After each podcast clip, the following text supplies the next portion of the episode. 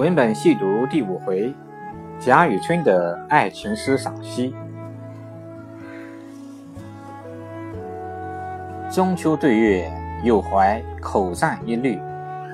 未卜三生愿，平添一段愁。梦来十敛额，行去几回头。自顾风前影，谁堪月下愁？残光如有意，先上。玉人楼，这是贾雨村时当中秋之夜对月有怀而随口引就的一首爱情诗。既然是有怀，那他所怀何人何事呢？原来贾雨村本是寄居在甄士隐隔壁葫芦庙内的一个穷儒，依次去拜访甄士隐，恰值甄士隐会客，他便在书房相候。相候之时，恰巧看到个小丫鬟在窗外斜花，姿色亦有动人之处，不免看得呆了。那丫鬟方欲走时，正好看到贾雨村，见他仪表不俗，不免临去又回头两次，多看了雨村几眼。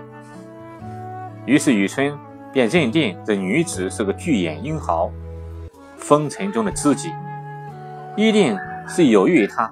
否则，他怎会多看他几眼呢？其实贾雨村种心里也很好理解。一个人正当困窘不得志时，有女子对自己轻眼相加，无论是有意或无意，都会使自己呼吸急促、精神亢奋的。因为人在失意不得志时，最容易陷入情网。贾雨村或许还想到洪福，想到了李靖。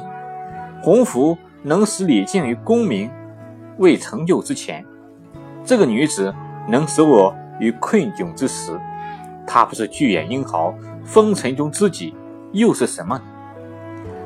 想到此处，贾雨村能不心潮起伏、热血沸腾吗？当其他人都对自己不屑一顾之时，有这样一个素昧平生的女子能投我以轻眼，又怎能不是贾雨村？念念不忘的，于是时当中秋，便有了这首对月抒怀之作。未卜三生愿，平添一段愁，是贾雨村的自我揣想之词。自己一个穷儒，不知能否同甄家丫鬟缔结良缘，而一想到此处，不免愁绪满怀，无可排遣。那怎么办呢？忘又忘不掉，得又得不到，只能是闷来时敛额了。细想一想，还是有希望的。如果他对我无意，又怎会连去几回头呢？深陷爱情中的人，不免也会自我宽慰。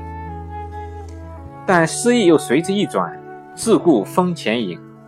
贾雨村不免有些顾影自怜、自惭形秽之感。自己落魄异乡，靠卖字作文为生，谁又能真的倾心自己，做我的终身伴侣呢？那临去几回头的女子，你是否真的有意于我呢？那圆圆的月亮，当这万户团圆之日，你如真有情意，能否替我传情达意，欲成其事呢？月亮啊，月亮，把你的光。先照在那玉人所住的楼上吧，看看他是否也像我想念他一样，在想念着我。爱情是谁都逃不过的，整首诗就写出了一个不知爱情能否实现的人的渴望焦灼之情。当然，后来贾雨村做了官，纳了丫鬟，侥幸为妾，权力使他很容易得到。了他为之赋诗的这个女人。